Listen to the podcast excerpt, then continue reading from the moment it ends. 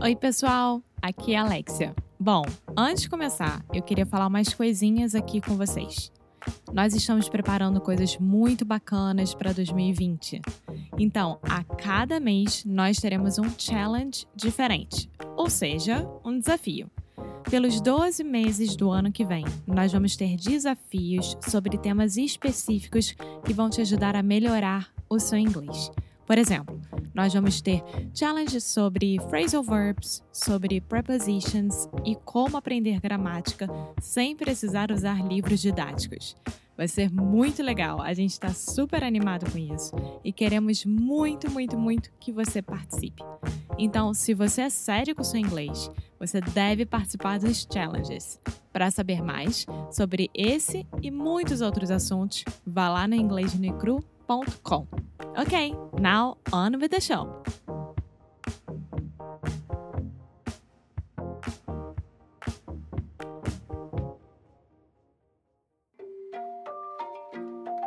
Oi, fala aí pessoal, bom dia. Você está escutando o Inglês no Inglês no Rádio. I am your host, Foster Hodge. This is your daily dose of English.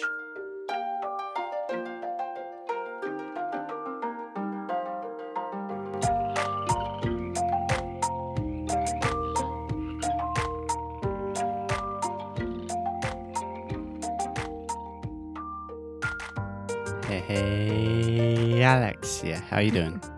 I'm doing just fine. What about you? I'm doing wonderfully. Thanks for asking. You're welcome. So, Alexia, yesterday, tell us what we did. We went to the outlet. To the outlet. Yes. Okay, so before we start talking about any of this, because this is Alexia's episode, Alexia is more of a shopper than I am. The pronunciation of the word outlet. I cannot tell you how many times I have heard my students say, I'll let you, out your latch, out your latch, like out your back. But in English, we say outlet. Can Yeah. you say that for me? Outlet. Yes. So this is what we call a stop T, or if you want to be very linguistically nerdy, a glottal T. So you're almost making a T sound. Your tongue, everything is in position to make the T sound, and then you just don't quite do it. Your throat stops you, and we just say outlet. Yeah? Yeah, outlet. Yeah. So if a Brazilian asks me, how do you say that word? If I am really articulating, I will say, oh, outlet. But no one actually says that. We say outlet. Yeah. Yeah. Okay. So we have a lot of other episodes where we talk about the stop T. It's something we talk about in Sound School all the time, which the new version of Sound School is coming September 2018. so excited. I'm so excited. It's so much better. It's so awesome. yeah. But that is for another episode. So, Alexia, let's talk about our experience in the outlet at Myrtle Beach. Yes. So we are here Myrtle Beach, and every time that we come, it's winter. Mm-hmm. um, and every time that we go to this outlet, which is one of the greatest ones, right? Because Tanger Outlet, Tanger. Tanger, Tanger. Tanger Outlet, Outlet. okay, so Tanger Outlet. Okay. Can I give you a quick correction? Tanger. Outlets. Tanger Yeah. Outlets. It's almost like you're saying danger, except Tanger. Tanger. Yes. And also, we are in Myrtle Beach, which is probably the most touristy city in South Carolina. So, the outlet is a big deal. And just one more quick note most of my students want to say touristic, but in general, I think Americans say touristy. Much more, much more common. Okay. Okay, So- Alexia, continue. and I always go there to buy my dad new pants. Um, and most of times that's it. Yeah. Um, Mark Antonio has received a variety of new shorts and pants at the Tanger outlets in Myrtle Beach. yeah. Well, I do love going to the outlets because I do love to see all the prices and how the stores are always trying to get us to pay a lot more just because it's a in season clothes and on the outlets it's not that at all. Okay. Okay. In Brazil, if you say sale, it's not true at all. What they do is they put the prices up two months before the sale time, and then when it's sale time, would be the normal price, and they do it just like sale. Yeah. Okay, So, so, like, when a Brazilian go When a Goes. Brazilian goes. to an outlet, is like heaven. Yeah. So, Alexia, can I tell you a secret? A fundamental truth about the world? Anytime that anyone in the world says that something is a sale, that can only mean two things.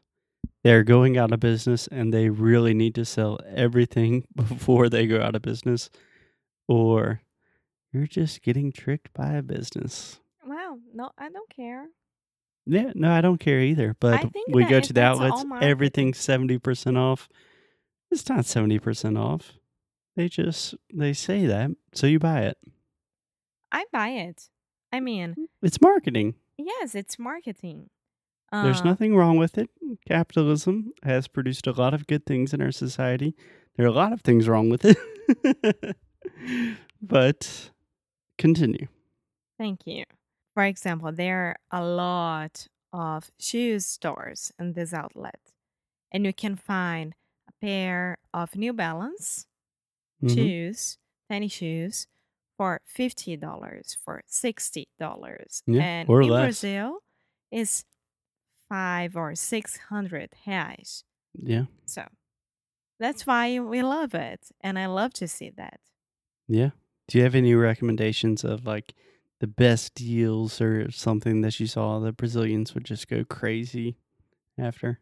Ah, it's just like the one that we saw yesterday in the shoe store. Like buy one and get the other 50% off. Yeah. Yeah. Yeah. Something that really amazed me is we went to H&M and you guys have H&M in Yeah. Brazil, right? No, do we? Oh, no, we don't. Mm, you we don't, have H&M. No. But most Brazilians know what H&M is. Yeah. Yeah.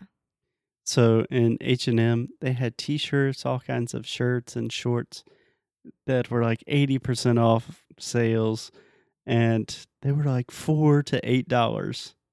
And I was thinking, meu Deus. Yeah. Like what kind of production line do they have? What kind of child slavery was employed to give these prices? The prices are incredible. Yes, it's incredible. And there are a lot of other co-stars just like the one that it's called baby uh, Carter's that it's for babies. Mm-hmm. and young kids, very, very young kids. And it was packed. And I know that because my cousin has a baby. Not Benjamin. a baby, but he's already almost. Benjamin's still a baby. He's a one year So old and a half, Benjamin. And I went there to check out all the prices and everything like this, but it was so packed, so packed. This Yeah. happens a lot. Hey, Alexia, can you explain the word packed a little bit? Uh huh. Packed is when it's really full. Yeah. So, two things. First of all, if you do the little body signal that most Brazilians do with your hand to say lotado, Mm-hmm. tem, Tá cheio. é, não funciona aqui nos Estados Unidos. Alexia faz isso muito com minha mãe e mi- minha mãe fica muito confusa. but now she knows. Now she's getting it. But normally we say packed, crowded, ton of people, something like that. Yeah? Yep. Cool. Well, it's just like a mall, an open mall, full of stores like H&M, Nike, Adidas, New Balance. what? H&M. What's the next one? New Balance. Nike. No, Nike. I didn't say that. I said Nike. Okay, so this is something that I just cannot let go. Uh, is obviously phonetically Brazilians should say Nike, Nike, but for some reason Brazilians decided to say Nike, but in English it's Nike, Nike. Nike. Yes, Okay, Nike, Mhm. Adidas, New Balance, the one that it, it has a lot of winter clothes. North Face, The other one? Patagonia. Maybe I don't remember.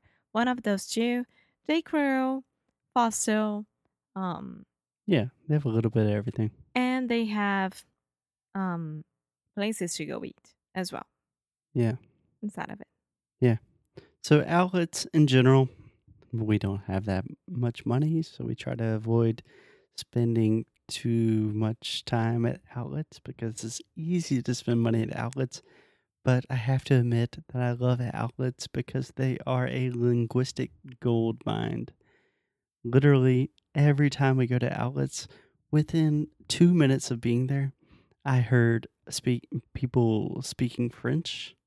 I felt very bad because I'm still working on my French, and I really wanted to say like, "Ah, you guys are from France," and I could not speak to them. I heard people speaking Farsi, Mandarin, uh, people speaking Arabic, and this was in like 20 minutes of being in the outlet. It, you will find people all over the world looking for deals. Yes, this time I didn't find any Brazilian there, but I'm pretty sure that there was.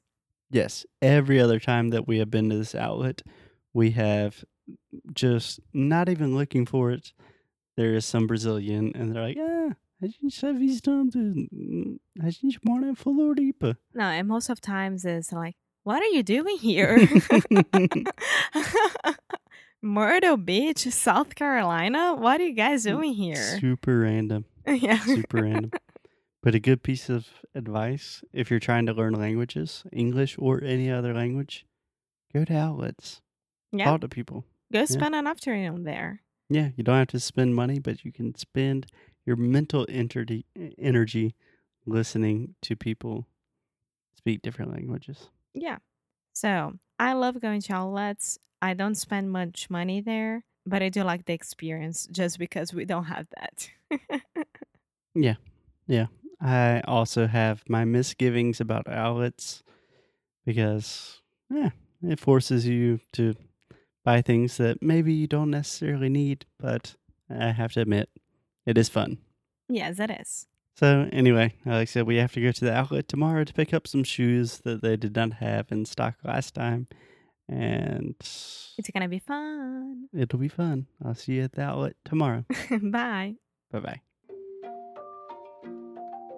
Thank you, thank you, thank you so much for listening to another episode of English no Kruhaju. If you like what we do, if you want to support the show, please check out InglesNuECru.com. At InglesNuECru.com, you can find everything from the worksheets for these episodes to learn all of the best pronunciation, vocabulary, grammar, real English, the way we speak it on the streets. You can also do personalized private coaching sessions with me in our pronunciation course, Sound School. Most importantly, keep up the good fight and lose well. Até já já.